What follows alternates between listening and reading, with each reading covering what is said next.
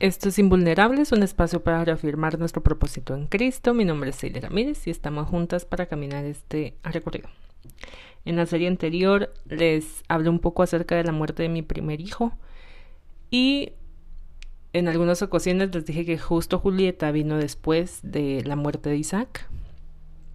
Hay un término que se utiliza para estos bebés que vienen luego de la muerte de un hijo se les dice bebés arcoíris. Estos bebés arcoíris llegan después de la pérdida por un aborto natural o porque el pequeño muere poco después de nacer. Son niños que vienen al mundo después de un duelo y de un embarazo que por lo general se vive con miedo, ansiedad, pero que iluminan las vidas de los padres tal como el arcoíris lo hace en el cielo tras una tormenta. Los bebés arcoíris llegan para iluminar la vida de los papás. Pero bajo ningún concepto se puede pensar que su presencia reemplaza la del niño fallecido. Como que por lo general se dice o se piensa que el bebé está tomando el lugar del bebé que murió. La tormenta de la pérdida en realidad no acaba nunca. Hay una frase que dice si con cada hijo se multiplica nuestra capacidad de amar, cuando un hijo muere, deja en el corazón un hueco imposible de llenar. El bebé arcoíris no viene para llenar ningún espacio vacío, sino para hacer más grande aún a, a nuestro corazón y enseñarnos nuestras nuevas formas que tenemos de amar. Recuerdo haber escuchado comentarios cuando Isaac murió. Algunos, como lo bueno es que estás joven y vas a tener más hijos. Y quiero decirles que sí, en efecto sí tuve otro bebé. Pero Julieta no me hizo olvidar a Isaac. No me ha dejado de doler su muerte. Así que sí, estuve joven y tuve otra hija, pero ella no vino a reemplazar a Isaac. Tampoco vino a hacerme olvidar el pasado. Vino a recordarme la soberanía de Dios. Cuando se consigue el siguiente embarazo, lo más probable es que al menos al inicio aparezcan síntomas de ansiedad y preocupación que suelen prolongarse al menos hasta el momento de la gestación en el que se interrumpió la vez anterior o al llegar al momento exacto en donde murió el bebé. Pero la mayoría de las parejas no solemos descansar del todo hasta que tenemos a nuestro recién nacido sano y salvo en nuestros brazos. Nosotras, las mujeres, solemos sentir una desbordante sensación de descontrol e incertidumbre. Sabemos que por mucho que nos cuidemos y tomemos las preocupaciones propias del embarazo, eso no es garantía para que todo salga bien. Sentimos que no hay nada que esté en nuestras manos para evitar que la experiencia previa se repita de nuevo. Lo más frecuente es que se dé un estado de hipervigilancia hacia todos los cambios corporales que se van sucediendo a lo largo del embarazo. Además, se tiende a una constante comparación con lo vivido la anterior vez. Recuerdo que cuando supe que estaba embarazada de Julieta, fue un shock total. Yo ya sabía que estaba embarazada, pero pues fui a hacerme una prueba de sangre y la leí en el auto, en el parqueo de, de, de, laboratorio. Y antes de abrir ese sobre, recuerdo que le dije a Dios, deseo estar embarazada, pero si va a morir, entonces no quiero estarlo. Y al abrir el sobre y ver la palabra positivo, empecé a llorar de tristeza, de angustia, de miedo y sentí mucha incertidumbre e impotencia. Y luego le decía a Dios que no quería estar embarazada, que por favor no, otro aspecto muy importante que aparece en los embarazos de bebés arcoíris es que a menudo evitamos vincularnos con el bebé por el miedo a perderlo de nuevo. Esto hace que no se comunique la noticia del embarazo a amigos y a familiares. Hay ciertos sentimientos comunes como el miedo, la soledad, la tristeza, la culpa, incomprensión y algunas conductas como la comprobación excesiva hacia los cambios corporales y una necesidad de mayor control médico. Yo antes de estar embarazada me hice muchísimos exámenes, ahorré bastante y le dije a Dios que estaba dispuesta a hacer todo lo humano, humanamente posible para quedar embarazada y para que naciera bien. Cuando yo quedé embarazada recuerdo que le dije únicamente a mi mamá y a mi papá y les rogué que por favor no le dijeran a nadie, ni a mis hermanas. No quería que me felicitaran o que me tocaran la panza. Era un miedo feísimo. Yo no le hablaba a Julieta, evitaba verme la panza porque no me quería encariñar. Y me enojaba porque le había orado tanto a Dios por este bebé, pero no quería que se repitiera lo de Isaac. Realmente estaba feliz, pero el miedo me inundaba por completo. En 2 Corintios 5:17 dice, de modo que si alguno está en Cristo, ya es una nueva persona, atrás ha quedado lo viejo, ahora ya todo es nuevo. En ese versículo no dice que Dios elimina el pasado. No dice que nos crea lagunas mentales por creer en Él y por estar en Él. Tampoco que no habrá dolor de ahora en adelante, pero que será nuevo porque Dios está allí, porque Dios va a prevalecer porque nos renueva, porque ahora estará Él en la historia. Los nueve meses de embarazo de Julieta, yo bajaba de peso y subía de peso, y luego volví a bajar. No hablaba con nadie, absolutamente nadie del embarazo. Si alguien me comentaba respecto a la panza, porque era inevitable que se viera, simplemente lo ignoraba porque no quería hablar de eso. No le compraba muchas cosas a Julieta y cuando le compraba las dejaba con etiqueta, por si moría. Cuando fui a ver al hospital en donde nacería Julieta, la persona que me dio el, el tour por el hospital, me preguntó si tenía dudas. A lo que yo le dije que sí. Y le pregunté, si mi hija muere, puedo estar con ella por bastante tiempo. Y ella muy sorprendida quedó en silencio y luego respondió que sí.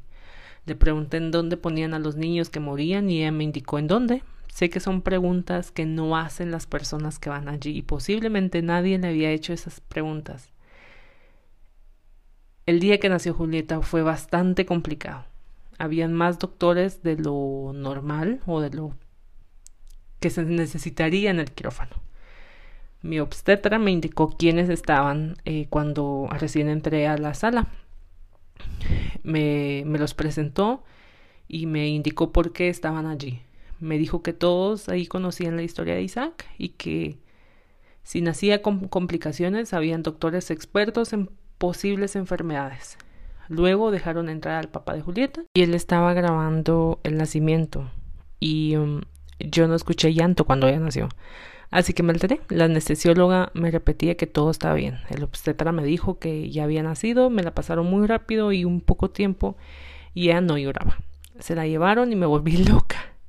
La anestesióloga trató de calmarme y me dijo que era necesario que se la llevaran para hacer muchos exámenes y verificar que sí estuviera bien, pero que estaba respirando perfectamente. Solo lo hacían por el antecedente que tenía de Isaac. Pero pues eso no me calmó y la doctora me sostuvo la mano y me dijo que iba a tener que dormirme porque yo no mejoraba. Así que no sentí. Al despertar volví a preguntar por Julieta y me dijeron que estaba bien, que estaba con su papá, pero que aún no podían traérmela. Así que empecé a llorar. Y a decir una y otra vez, por favor no te mueras, por favor no te mueras, por favor no te mueras, por favor no te mueras. La doctora se acercó cuando yo estaba diciendo eso y me dijo, no se morirá, ella está bien. Me sostuvo la mano y me volvió a dormir. Volví a despertar y el papá de Julieta ya estaba allí. Él me sonrió y ahí supe que todo estaba bien. Me dijeron que pasarían a la pasarían a ella cuando yo ya estuviera en mi habitación y, y así fue.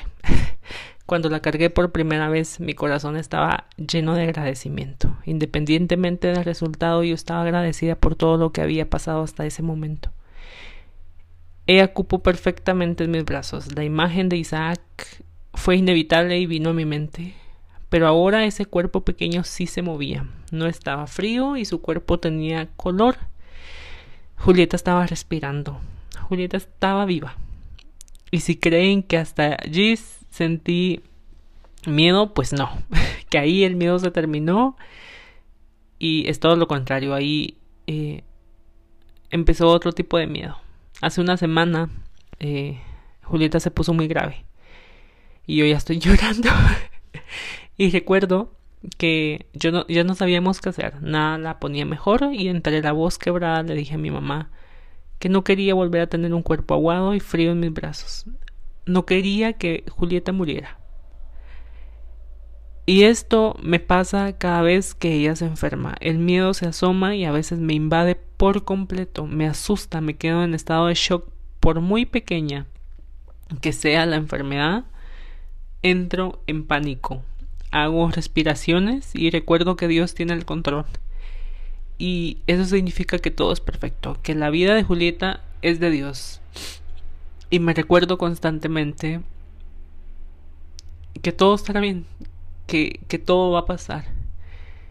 Eh, siempre que a Julieta le pasa alguna cosita, la gente creo y, y, y me lo han dicho que, que tal vez exagero. Eh, porque es que yo me da, a mí me da miedo por cualquier cosita. Lo primero que pienso si a Julieta le pasa algo es, ella se va a morir. Ella ya no va a estar viva. Pero luego de haber cargado a mi hijo muerto, yo recuerdo siempre esta imagen.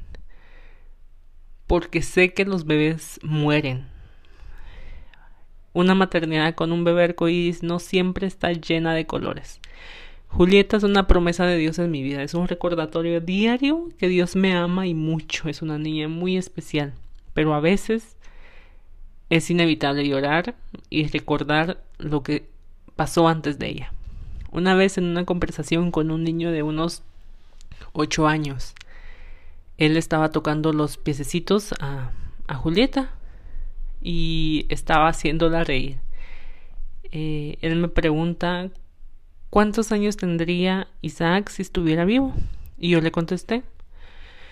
Luego se me queda viendo y ve a Julieta y me dice pero si Isaac estuviera vivo, Julietita no estuviera acá. Me sonrió y se fue a jugar con los demás. He tenido esa conversación en mi mente desde entonces, porque sí, porque si Isaac estuviera, Julieta no estaría acá. Julieta no fue una prueba, no es un reemplazo, no fue una opción. Julieta no fue ni es un accidente. Ella fue súper planeada. Sin tenerla en mi panza la esperábamos ya. Orábamos por ella sin siquiera conocerla. Su vida ya estaba escrita y nosotros nos preparábamos para su llegada. Si Isaac hubiera vivido, Julieta no existiera. Nosotros habíamos dicho que tendríamos más hijos y cada uno se llevaría de dos a tres años. Entonces Julieta no estaría viva. Pero sabemos que este fue su tiempo, que ella tenía que nacer para este tiempo, para este momento. Y, y ese plan es perfecto.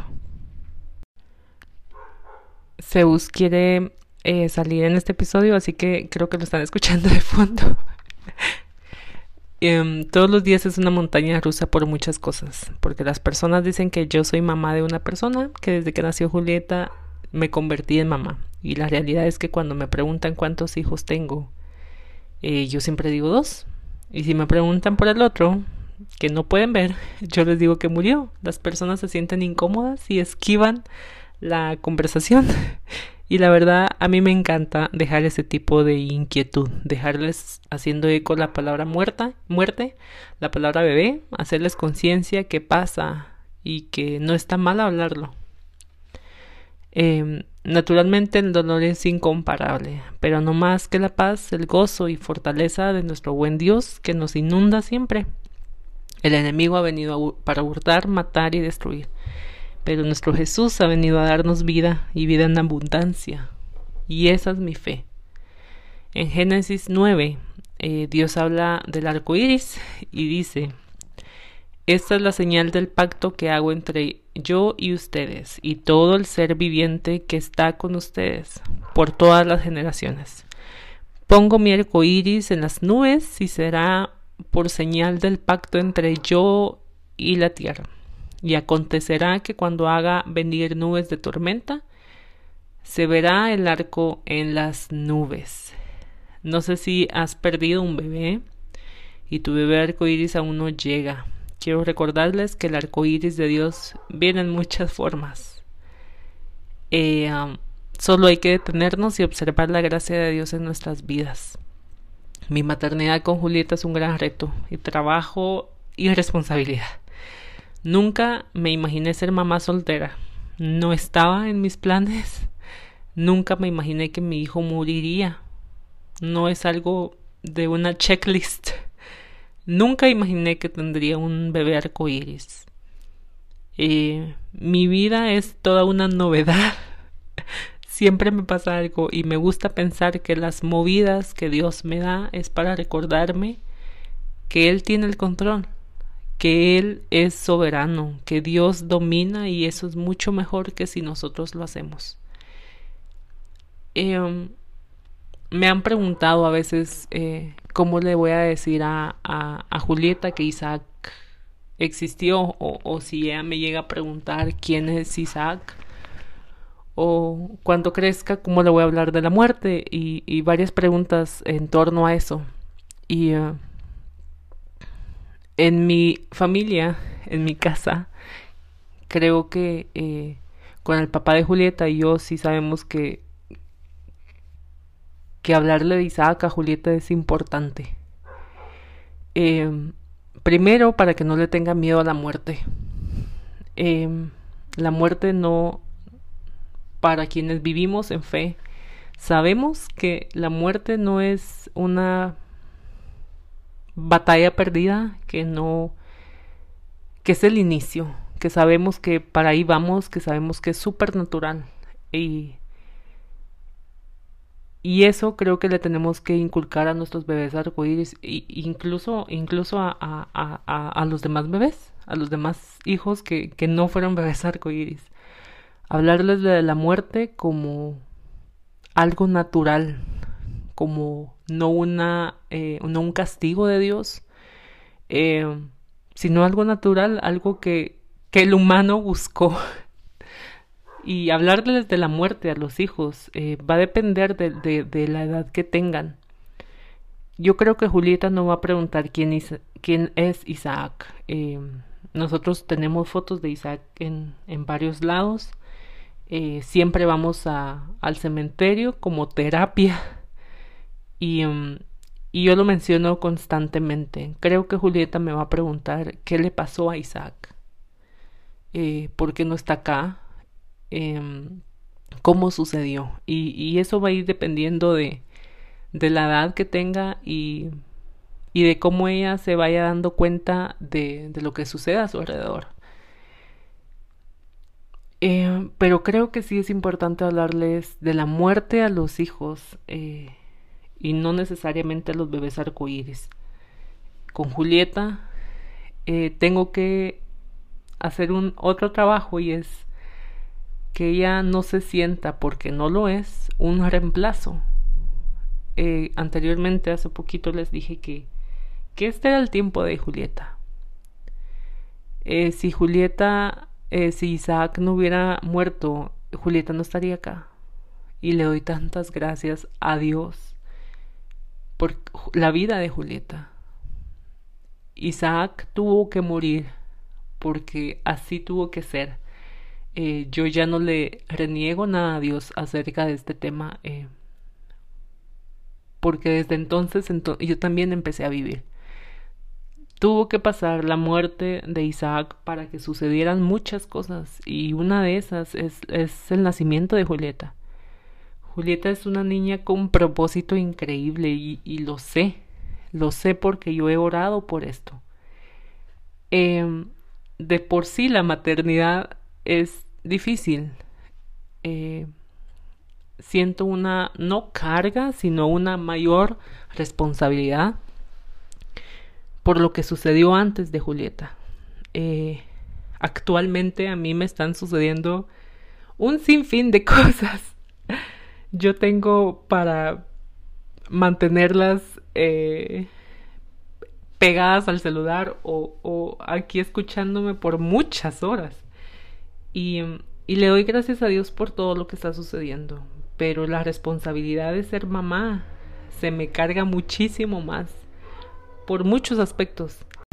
Pero nunca lo he visto como, como un castigo de Dios. Eh, como una maldición, como algo que estoy pagando, como, como algo feo.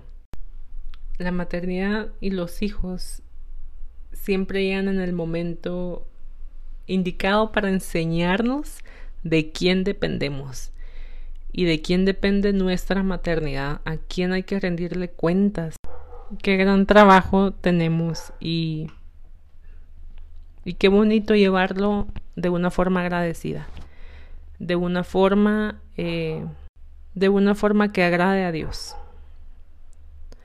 Gracias por llegar hasta acá, gracias por las personas que han estado escuchando el podcast y me han mandado mensajes. Esto, aunque yo lo hable, es Dios. Eh, no quiero que vean mi vida, sino que el protagonista siempre sea Dios, que puedan escuchar lo que Dios ha hecho en mí. Yo soy feliz de compartirles fragmentos de procesos y etapas por las cuales me ha tocado caminar. Si pudiera elegir, definitivamente no elegiría este camino. No lo haría. Pero cuando me pregunto el por qué me suceden a mí estas cosas, viene a mi mente lo que dice eh, Segunda de Corintios 1.4. Dice así, el cual nos consuela en toda tribulación nuestra, para que nosotros podamos consolar a los que están en cualquier aflicción con el consuelo con que nosotros mismos somos consolados por Dios. Amén. Eh, si Dios quiere que pase por más tribulaciones, entonces que la gloria sea para Él porque es cuando más pequeña me hago yo y mucho más grande se hace Él. Y que siempre sea más grande Él y glorificado Él en nuestra maternidad.